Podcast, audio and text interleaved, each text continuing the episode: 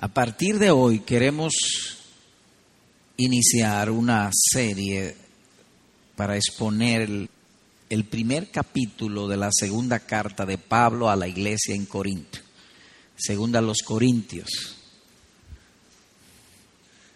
Quisiéramos hablar de, durante un buen tiempo estaremos, si la gracia nos sigue asistiendo, exponiendo todo este capítulo. Posible que tomemos varios meses. Bien, segunda a los Corintios, capítulo número 2, leo los versículos 1 y 2, y que le hemos titulado El inicio de la carta. Así que leo. Pablo, apóstol de Cristo Jesús por la voluntad de Dios, y el hermano Timoteo, a la iglesia de Dios que está en Corinto, con todos los santos que están en toda Acaya.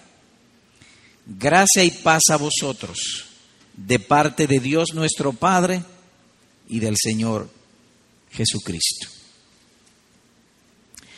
El título de esta carta es bien explícito, es decir, bien claro. Nótese que dice en el primer versículo, pudiéramos decir, la carta a la iglesia de Dios que está en Corinto. Así que es bien claro este título. Esta carta es la segunda que él escribió a esta iglesia. En la primera carta, él les escribe procurando corregir muchos desvaríos en los cuales había caído la iglesia. Arrogancia, desorden, fornicación, idolatría, desamor. Había sido aquello, pudiéramos decir en términos espirituales, un desastre. Y es notorio, o llama nuestra atención, que en esa primera carta, cuando termina la carta, o al terminar la carta, les escribió de este modo.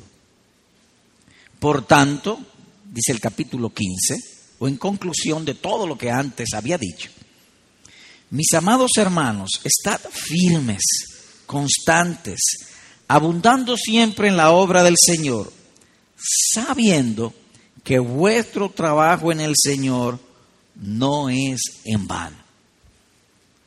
De manera que, a pesar de todas las dificultades y problemas e infidelidades que había en la iglesia, al final los exhorta con una nota de esperanza de trabajen en Cristo que no es en vano. Esfuércense por corregir según las exhortaciones que les he dado, sería más o menos la idea eh, a inferir de ese asunto. Ahora en esta segunda carta se ven los resultados. Que sus consejos no fueron en vano, dio buenos frutos. Nótese el verso 7. Y nuestra esperanza respecto de vosotros, al inicio de la carta, nuestra esperanza respecto de ustedes, sería el punto, está firmemente establecida sabiendo que como sois copartícipes de los sufrimientos, así también lo sois de la consolación. En otras palabras, que el testimonio apostólico aquí es que los corintios, a pesar de todas sus infidelidades, de todas sus rebeldías y problemas, eran verdaderos creyentes.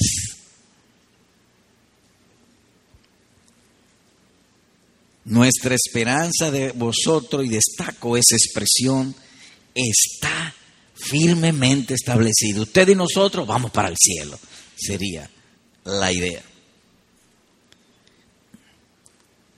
O como si les hubiese dicho, ustedes tuvieron oídos para oír.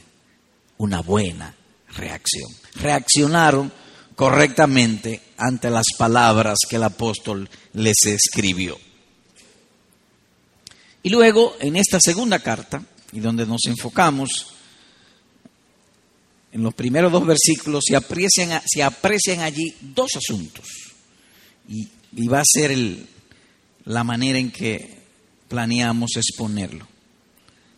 Un prefacio o etiqueta, cuando usted toma un producto, dice etiqueta, dice ajo en pasta, dice la etiqueta, y usted sabe que eso es ajo en pasta. Así también aquí hay un prefacio o etiqueta y nos indica lo que es, una carta. Así que voy a leer nuevamente. Pablo, apóstol de Cristo Jesús por la voluntad de Dios, y el hermano Timoteo, a la iglesia de Dios que está en Corinto, con todos los santos que están en toda calle. Es el etiqueta, eso es lo que define el asunto. Luego hay una salutación o saludo. Gracia y paz a vosotros. De Dios nuestro Padre y del Señor Jesucristo. Así que notan ustedes, está allí la etiqueta o, portal, como diríamos, o introducción, y el saludo. Hoy hablaremos de la etiqueta.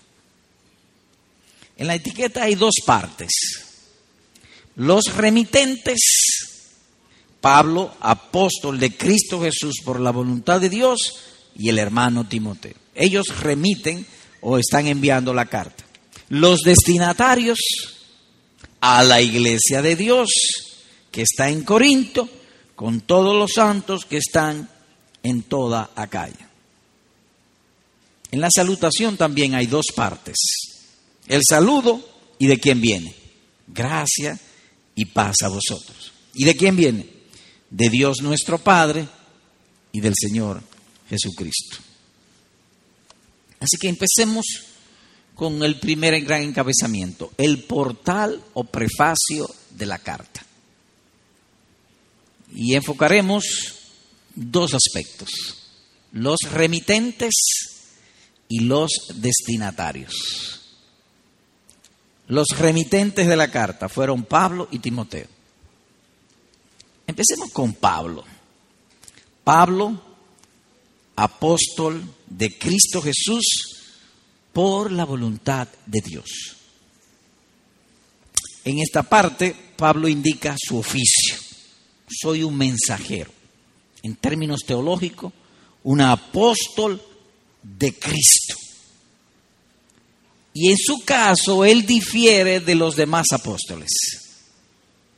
Porque los demás apóstoles fueron escogidos mientras el Señor Jesucristo estuvo aquí en la tierra.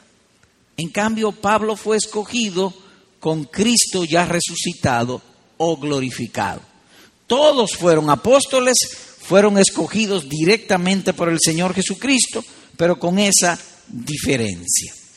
Y él mismo lo hace saber más adelante, porque en esta misma carta, él luego, en el capítulo 9, le escribe y dice esto.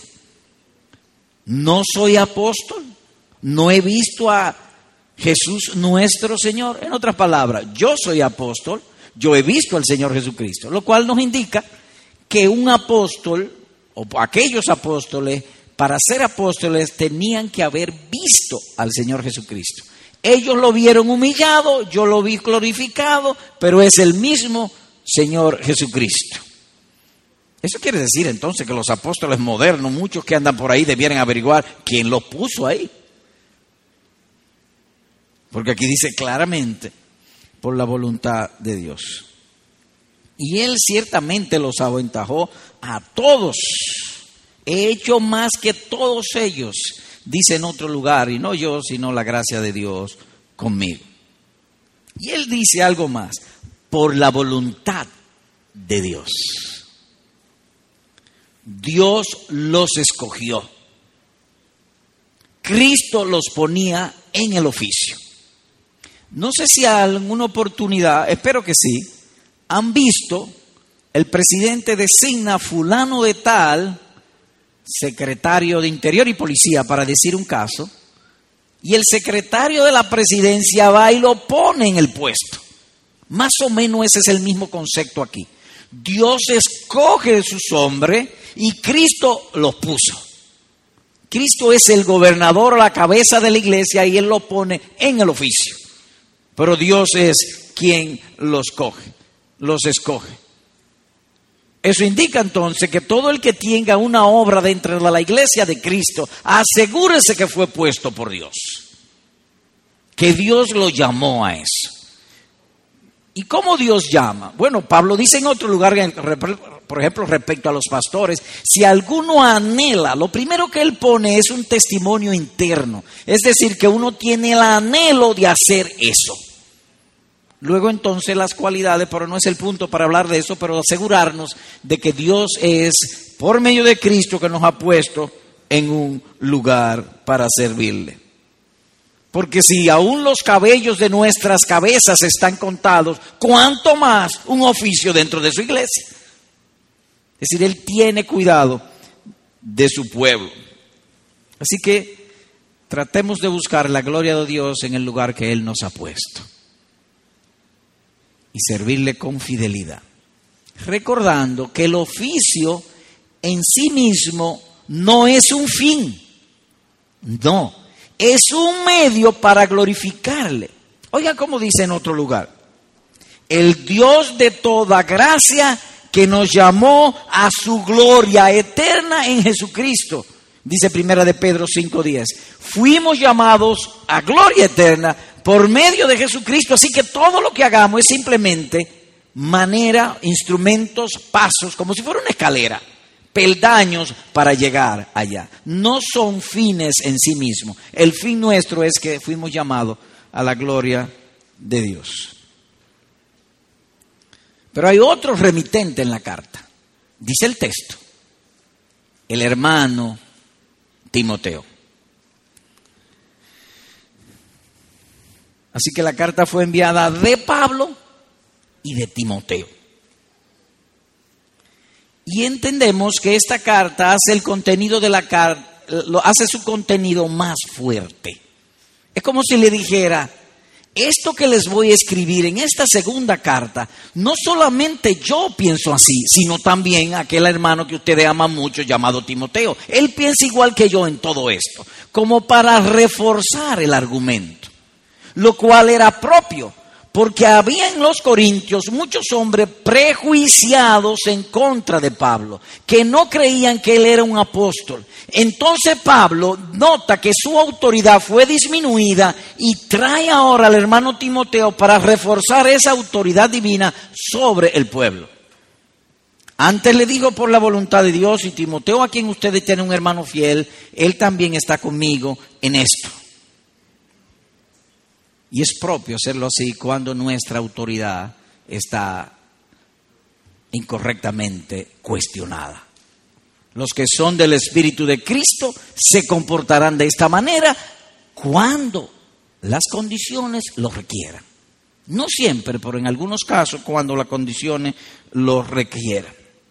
Algo más que notamos aquí, algo que hemos llamado condescendencia.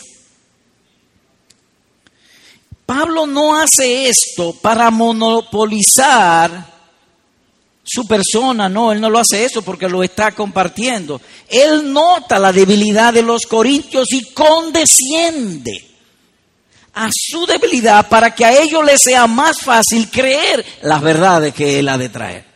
A eso llamamos condescendencia. Y eso es enseñado en las escrituras y se hace así por la debilidad de los hombres por nuestra debilidad. Hay veces que estamos dando consejería, la persona no está respondiendo bien y traemos otra persona que esté junto con nosotros para reforzar por la debilidad de la persona, no por la debilidad de la autoridad. En este caso, que la, autoridad no se ha debilitado, sino que la persona la ve debilitada. Que es, es, el caso. Cuando nuestro Señor Jesucristo fue ordenado al ministerio, se hizo esto mismo. Oigan,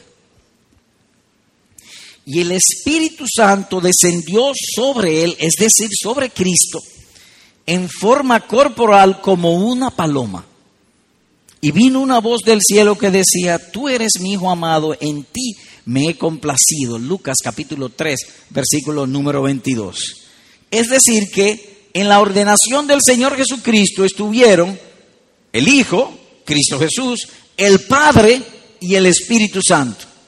Dios necesitaba hacer eso de ninguna manera. ¿Por qué lo hizo? Por nuestra debilidad. para condescender con nosotros y que nos sea más fácil el creer. Los sacramentos en la iglesia tienen ese mismo sentido. Es decir, nosotros como seres humanos necesitamos a veces ver y sentir para fortalecer nuestra fe. La Santa Cena, el bautismo tienen ese objeto, por lo que somos.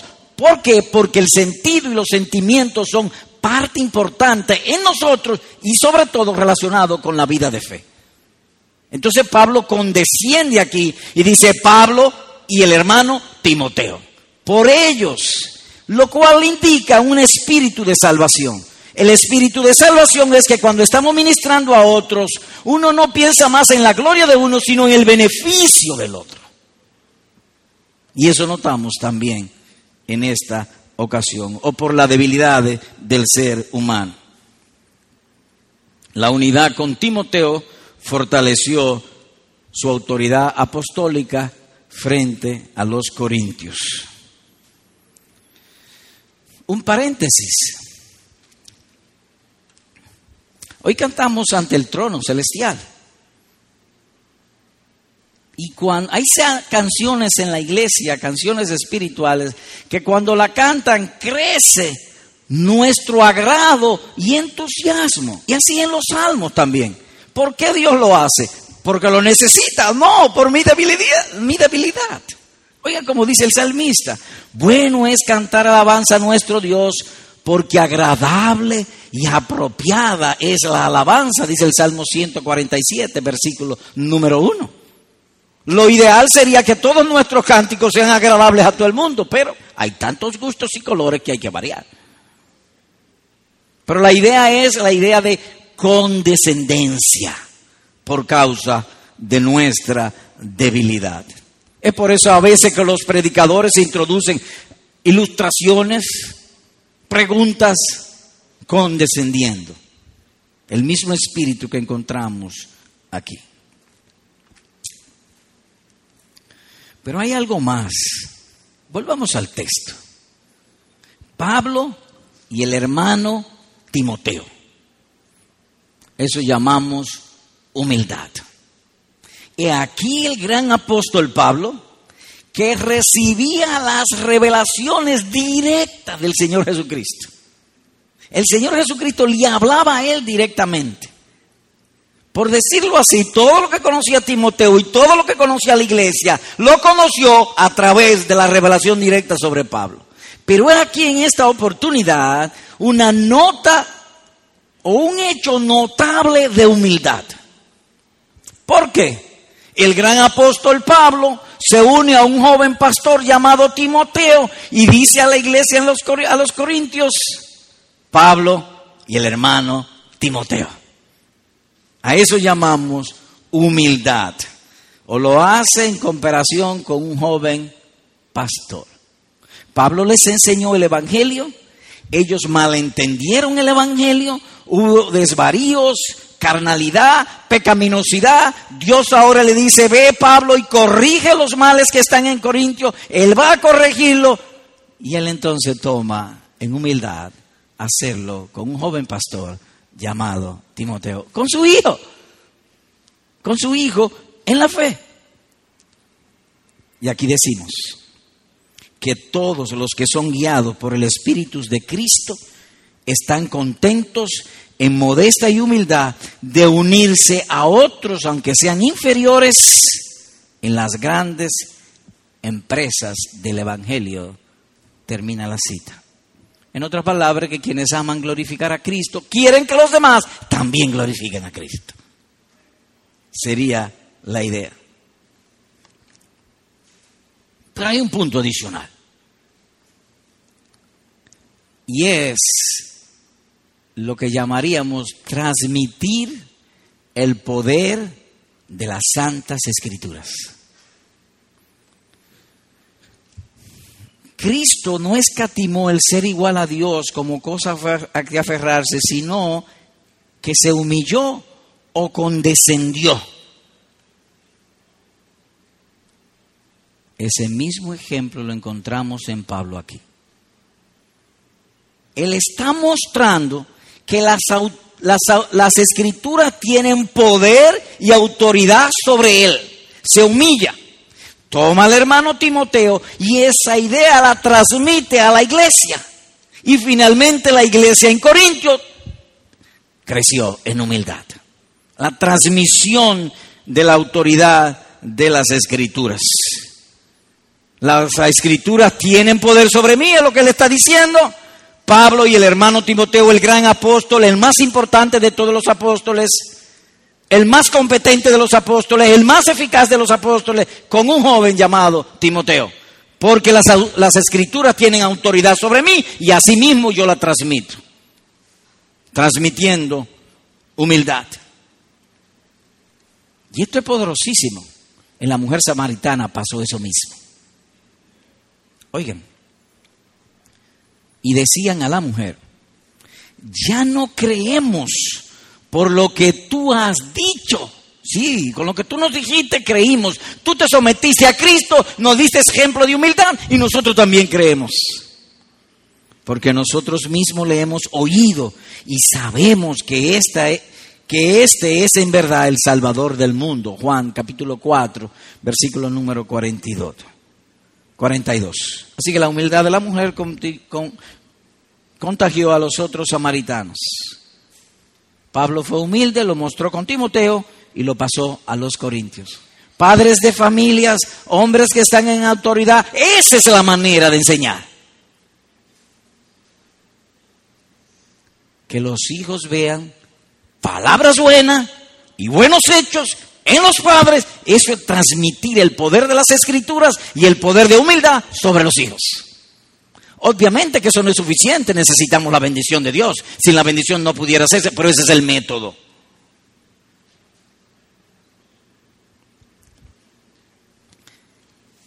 Así que Pablo enseñó por palabras y por hecho, y esa es la manera de enseñar, palabras y hechos la manera de enseñar la verdad, el Evangelio. Significo. Pero hay algo más, los destinatarios de la carta. Así que leo nuevamente en el versículo, la segunda parte del verso 1. A la iglesia de Dios que está en Corinto, con todos los santos que están en toda Acaya. Corinto fue una ciudad idólatra y muy impía.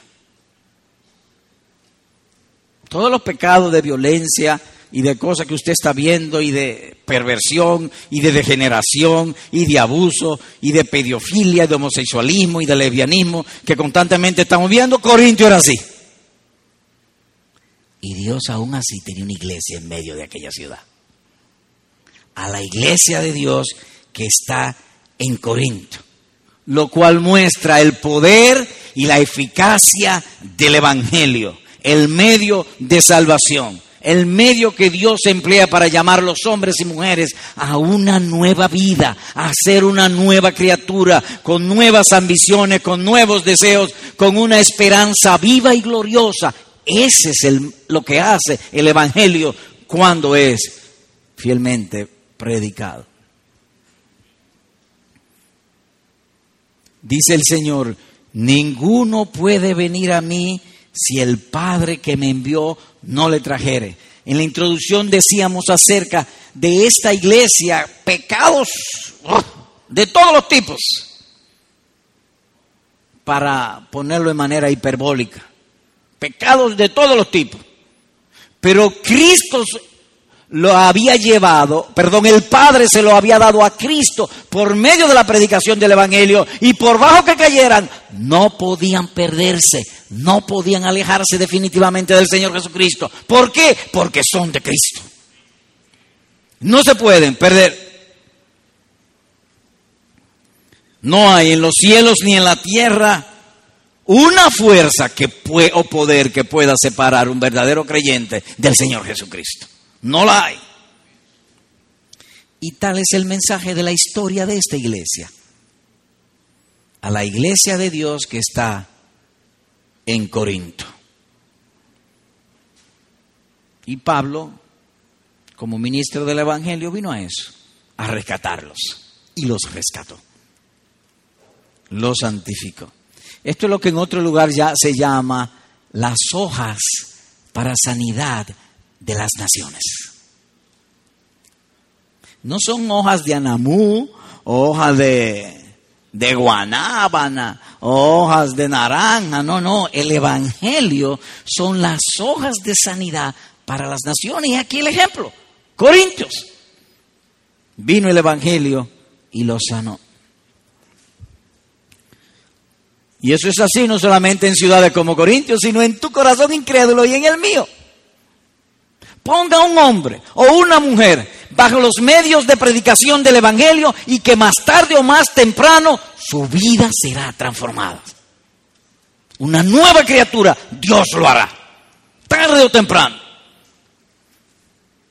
En el principio creó Dios los cielos y la tierra, y la tierra estaba desordenada y vacía, había un caos, y Dios habló y lo hizo todo hermoso. Todo esto que estamos viendo fue hecho por la palabra de Dios. La creación fue puesta hermosa. Un hombre espiritualmente feo, idólatra, el Evangelio lo hace una nueva criatura, nuevos sentidos, nuevas ambiciones, según Cristo Jesús, Señor nuestro.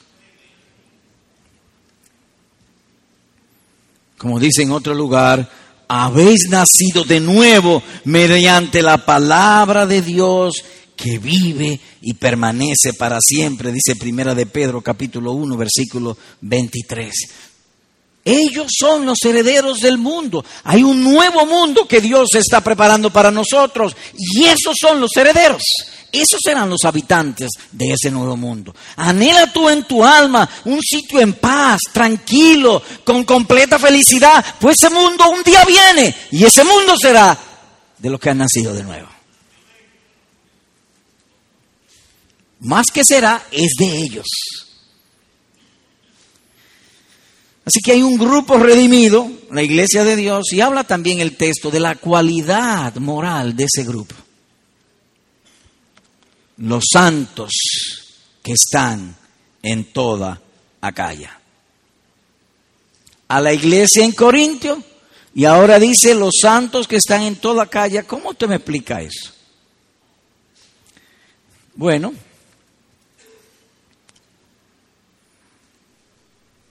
hay una provincia llamada, creo que Moca se llama, Espaillat, y hay una ciudad llamada Moca. La iglesia estaba en Moca, pero había creyentes en toda la provincia de Espaillat. La ciudad, Corintio. La provincia, Acaya. Esa es la idea.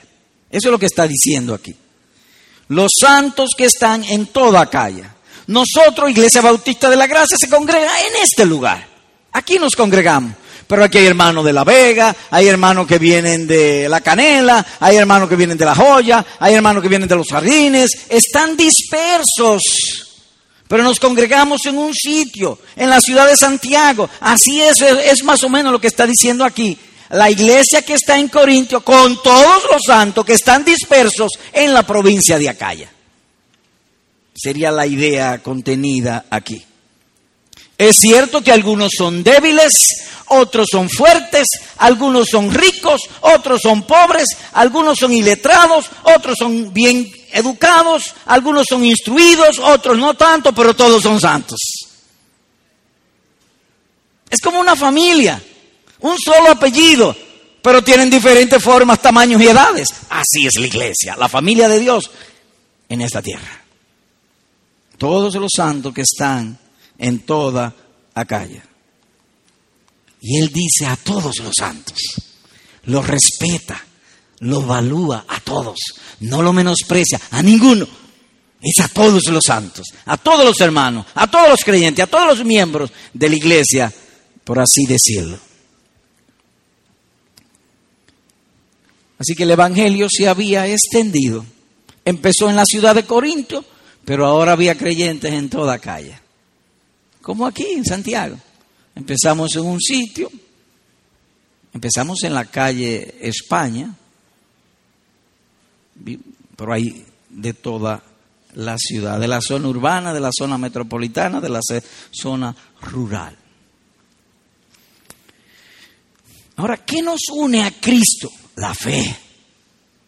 Pero a la luz de este pasaje, óigame esto, todos los que están unidos verdaderamente a Cristo están también unidos a una iglesia local.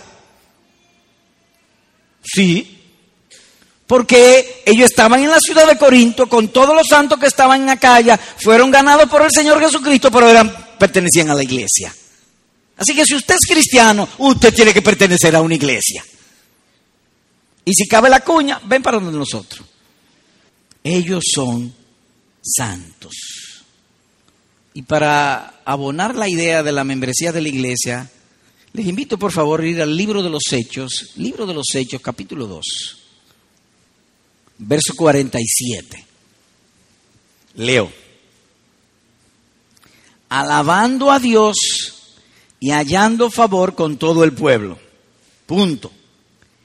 Y el Señor añadía cada día al número de ellos los que iban siendo salvos. En otras palabras, dice el número de ellos. ¿Cuál es el número de ellos? la membresía de la iglesia. Es decir, los miembros de la iglesia. En esta iglesia yo no sé el número, pero hay un número de los miembros de la iglesia. Entonces a los que iban siendo salvos, el Señor, no los pastores, no la iglesia, los añadía. Nótense que claro lo dice.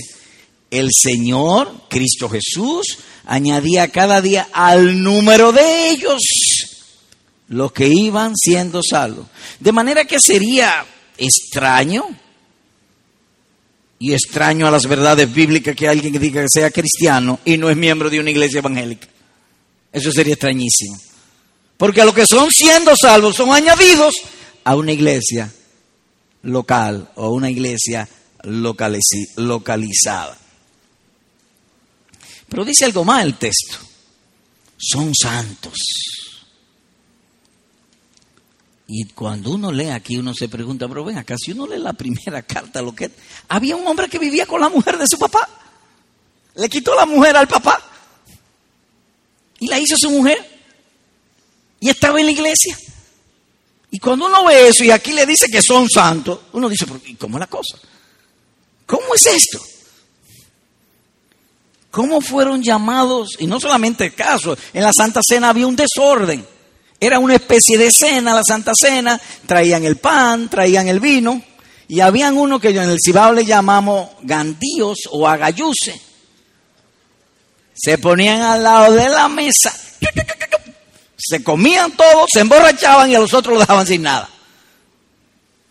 Imagínense el extremo de desorden que había en aquella iglesia y de irrespeto a los demás y de coger lo ajeno. Y ahora le dice que son santos. ¿Cómo es eso? Bueno, es cierto que aún en la mejor iglesia de Cristo hay falsos. En toda la iglesia hay algunos que son falsos. No todo lo que son están, ni todo lo que están son. Eso se aplica aquí en el caso de una iglesia. El mismo Señor dice, dejad que ambos crezcan juntos hasta la siega y al tiempo de la siega diré a los segadores, recoged primero la cizaña y atadla en manos para quemarla, pero el trigo recogedlo en mi granero, dice Mateo capítulo 13, verso 30. En otra palabra, que el mismo Señor Jesucristo dice que en la iglesia, en toda iglesia, hay trigo y hay también cizaña. Ambos cosas. ¿Por qué le dice santo? Bueno, en este sentido es como el oro. Que nosotros pudiéramos encontrar oro en una letrina con estiércol y no decimos encontré estiércol, decimos encontré oro. En otra palabra, que es el espíritu cristiano siempre destacar la mejor parte de la iglesia y de nuestros hermanos. No es el espíritu cristiano nunca decir en esa iglesia no hay amor. Eso, eso no es de un espíritu cristiano. El espíritu cristiano es los santos. Siempre destacar la mejor parte. Sammy Sosa era uno de los peloteros que más se ponchaba, pero decíamos el honronero Sammy Sosa. Nunca estuvimos atentos a las veces que se ponchó o que falló. Esa es la iglesia. Los santos de Dios. Y se le dice así porque Romanos 1.7 dice, llamados a ser santos. Los verdaderos cristianos o el trigo en la iglesia es llamado a ser santo. Los otros son llamados a ser santos. A todos los seres humanos Dios llama a ser santos, a ser puros, a vivir para Él. Es como cuando una persona se gradúa de ingeniero, todavía no ha hecho nada de ingeniería y le decimos ingeniero, porque él profesa ser ingeniero. Uno, los cristianos profesamos ser santos porque queremos ser santos, buscamos ser santos, nos esforzamos en ser santos. Son santos. Y eso es lo que dice aquí. Le llamamos santos porque a eso Dios los llamó o a lo que la persona profesa ser. Cuando una persona profesa ser cristiano, es como si dijese, Dios me ha llamado a ser bueno, a ser santo, a ser puro, a ser justo, a ser amable. Señor predicador, una pregunta. Ajá, diga. ¿Cuáles son las cualidades de un santo? Para responder iremos a tres versículos del Nuevo Testamento y en cada uno haremos su debido comentario. Así que iremos al primero. Primera de Juan, capítulo 3 y verso 14.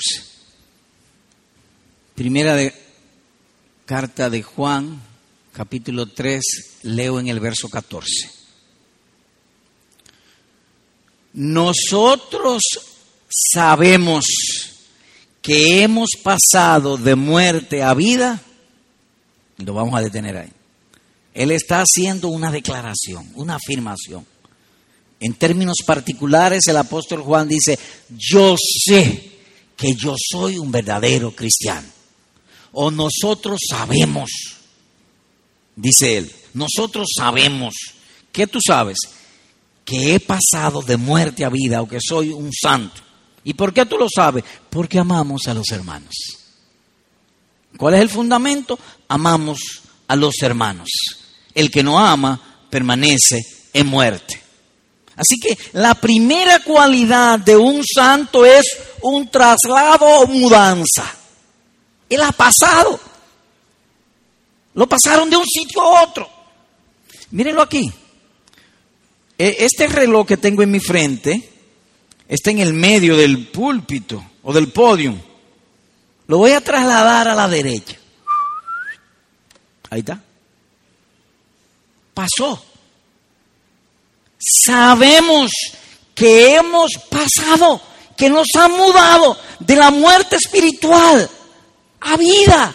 ¿Y por qué tú lo sabes? Porque amamos los hermanos, preferimos la compañía de los hermanos a impíos ricos, a impíos buen a impíos destacados, a impíos inteligentes en este mundo. Preferimos la familia de Dios. ¿Por qué tú estás aquí? ¿Por qué tú no estás con los impíos? Porque tú prefieres estar con los hermanos adorando a Dios que en otro lugar. Sabemos que hemos pasado de muerte a vida. Amamos a Cristo y a los que son de Cristo.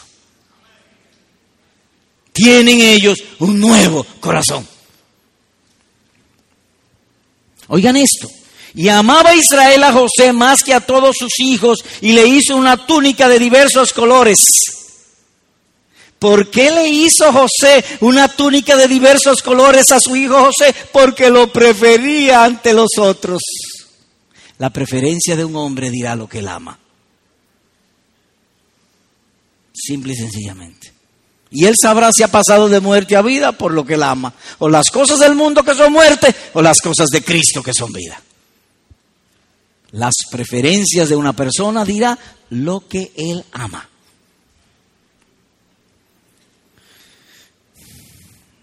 Cuando recibimos una persona en nuestros hogares, nosotros no lo llevamos a nuestros dormitorios.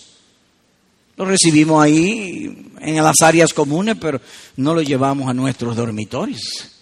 Los dormitorios es para las personas íntimas. Cuando uno ama, el amor incluye intimidad. Es decir, los hermanos son nuestros. ellos están en esas habitaciones íntimas, porque dice, ama, intimidad. Están en nuestras oraciones, en nuestras preferencias, en nuestro amor por ellos. Sabemos que hemos pasado de muerte a vida porque amamos a los hermanos. Así que, ¿cuál es el primer signo de un verdadero santo? Una mudanza o un traslado. Ha sido mudado de lugar. Otro texto. Ellos además de trasladados son siervos. Oiga esto. ¿No sabéis que sois templo de Dios y que el Espíritu de Dios habita en vosotros? Primera a los Corintios capítulo 3 versículo 16. Bueno, de ahí desprendemos que inmediatamente que hay veces en que los creyentes se olvidan o ignoran que el Espíritu Santo está en ellos. Hay ocasiones que pasa eso. Porque Él le dice, ¿no sabéis que el Espíritu de Dios habita en vosotros? Los Corintios capítulo 3 versículo 16. Ahora bien, fulano, ¿a quién tú sirves?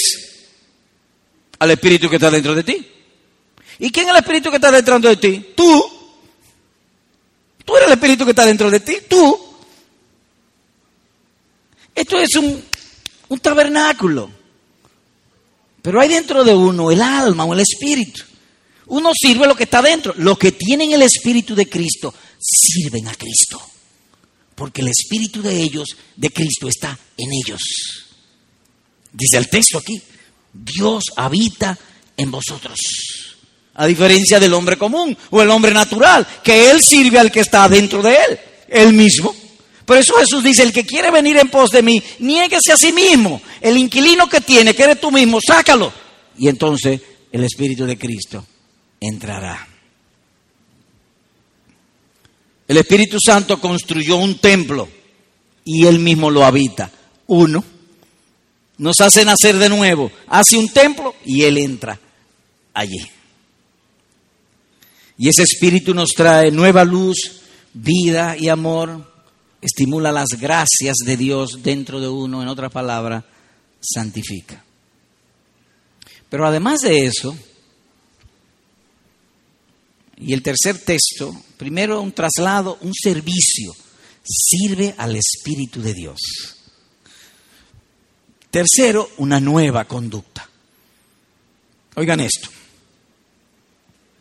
Vosotros sois linaje escogido, real sacerdocio, nación santa, pueblo adquirido para posesión de Dios, a fin, con el propósito de que anunciéis las virtudes de aquel que os llamó de las tinieblas a su luz admirable, dice Primera de Pedro capítulo 2, versículo número 9.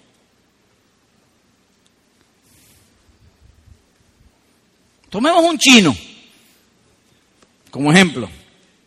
Él pertenece a la cultura china y habla como chino y se conduce como chino y expresa la cultura china. La visión de la vida que tienen los chinos, esa él la expresa, la manifiesta en su vida. Nosotros los cristianos pertenecemos a una nación santa, una cultura santa, un hablar santo, una conducta santa, a fin de anunciar las virtudes, y virtudes es el poder transformador de la gracia de Dios en mí. Por ejemplo,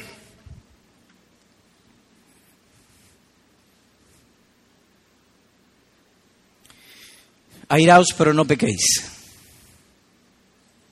Alguien me ofendió y mi reacción en mí, el sentido de ira por la injusticia cometida, me ofendió injustamente. Yo tengo deseo de vengarme. Pero yo estoy para anunciar, no mi enojo, sino la mansedumbre de Cristo, las virtudes de Cristo. Y eso dice el texto. Pueblo adquirido por Dios, a fin, con el propósito de que anunciáis las virtudes, no simplemente palabras, virtudes. Las virtudes indican conducta. Así que un santo es alguien que ha sido trasladado. Un santo además es alguien que tiene una conducta y sirve al Espíritu que está dentro de él. Eso es lo que es un santo. Todos nosotros estamos llamados a ser santos. Una nación santa. ¿Qué vimos hoy? Bueno, Pablo, apóstol de Cristo Jesús por la voluntad de Dios, y el hermano Timoteo, a la iglesia de Dios que está en Corintio, con todos los santos que están en toda Acaya. Ese es el portal, o el versículo 1, o prefacio de la carta. Y lo vimos en tres partes. Los remitentes, Pablo y Timoteo, los destinatarios, los santos en Corintio y Acaya, y su cualidad moral, santos ah, de Cristo. Dos breves aplicaciones y concluimos. Uno, hermano, anímate en saber que Dios tuvo una iglesia en Corinto. En sentido religioso o moral, Corintio fue como aguas cloacales, putrefactas, apestosas. Pero en medio de ese lodazal moral, Cristo puso una flor hermosa, perfumada, su iglesia. Imagínate un sitio apestoso, una posilga de cerdo, y crece en el medio una flor de lila hermosa, cuyo perfume se traslada por toda la provincia de Acaya. Eso hace el Evangelio de Dios.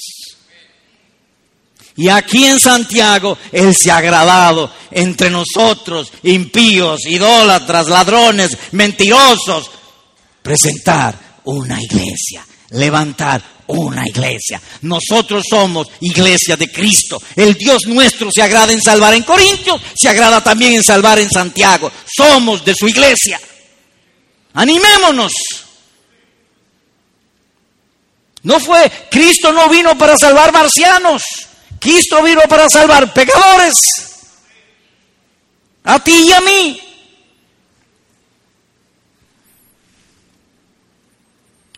Así que hay un testimonio histórico que el agrado de Dios es salvar. Si tú vas caminando y de pronto te topa con una posilga y en medio de la posilga sube una flor blanca Imposible que tú no fijes, tu mirada en eso. ¡Qué hermosura! Eso es lo que hace Dios. En medio de muchos pecadores, Él levanta su iglesia. Como hizo también en Corinto. ¿Por qué? Porque Dios quiere hacer muchos cristianos. Él quiere hacerlo. Y lo hace. Así que Dios ha salvado un pueblo grande y numeroso aquí en nuestra ciudad. Cuba, una ciudad, un país ateo. Recientemente estuve allí y me pasó un caso que yo espero que nunca me, eh, eh, aquí no sea lo contrario. Tenía hora y diez hablando y esos hombres se pararon y dijeron, no pare, siga. Nunca hagamos esto. Oye, pero ya la hora. ¿Y cuándo que va a terminar este hombre?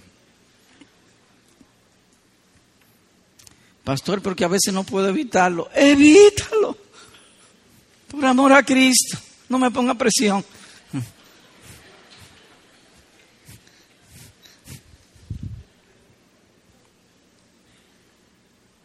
Segunda aplicación. Amigo, tu perfil de pecador califica para ser salvado. ¿Qué es un perfil? Un perfil es lo que un hombre es y lo que hace. Él es ingeniero y hace ingeniería. Ese es su perfil. Y tu perfil, como ser humano delante de Dios, califica para ser salvado. Examinemos entonces lo que tú eres. Pecador eso eres tú, pecador.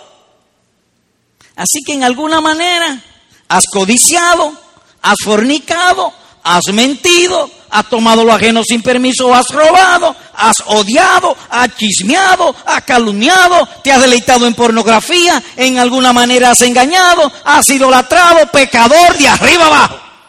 Eso eres tú. Un pecador de arriba abajo. Y la ley de Dios te condena. Dios está irado todos los días contra el impío. Pero ahora, he aquí palabras de curación y remedio. Nuestro Señor Jesucristo dijo, no he venido a llamar justos, sino pecadores al arrepentimiento. Así que tu perfil califica para eso. Como me dijo una persona en una oportunidad, es que yo no puedo ir a la iglesia. ¿Por qué? Porque yo soy esto y la fila que dio, y no me atrevo ni a repetirla. Es todo lo contrario, amigo. Tu perfil califica para un Salvador. Cristo vino a salvar. Todos los pecados serán perdonados los hombres. Así que ahora, en este instante, únete a la membresía de la iglesia de Corinto. Los pecadores salvados por la gracia de nuestro bendito Señor y Salvador Jesucristo. A Él y solo a Él sea la gloria en su iglesia por todos los siglos. Amén y amén. Así que tú en tu asiento ahí, pídele perdón a Dios. Señor, sí, yo soy pecador y a eso viniste, a salvar pecadores. Sálvame. Y la bendición de Dios esté contigo. Amén.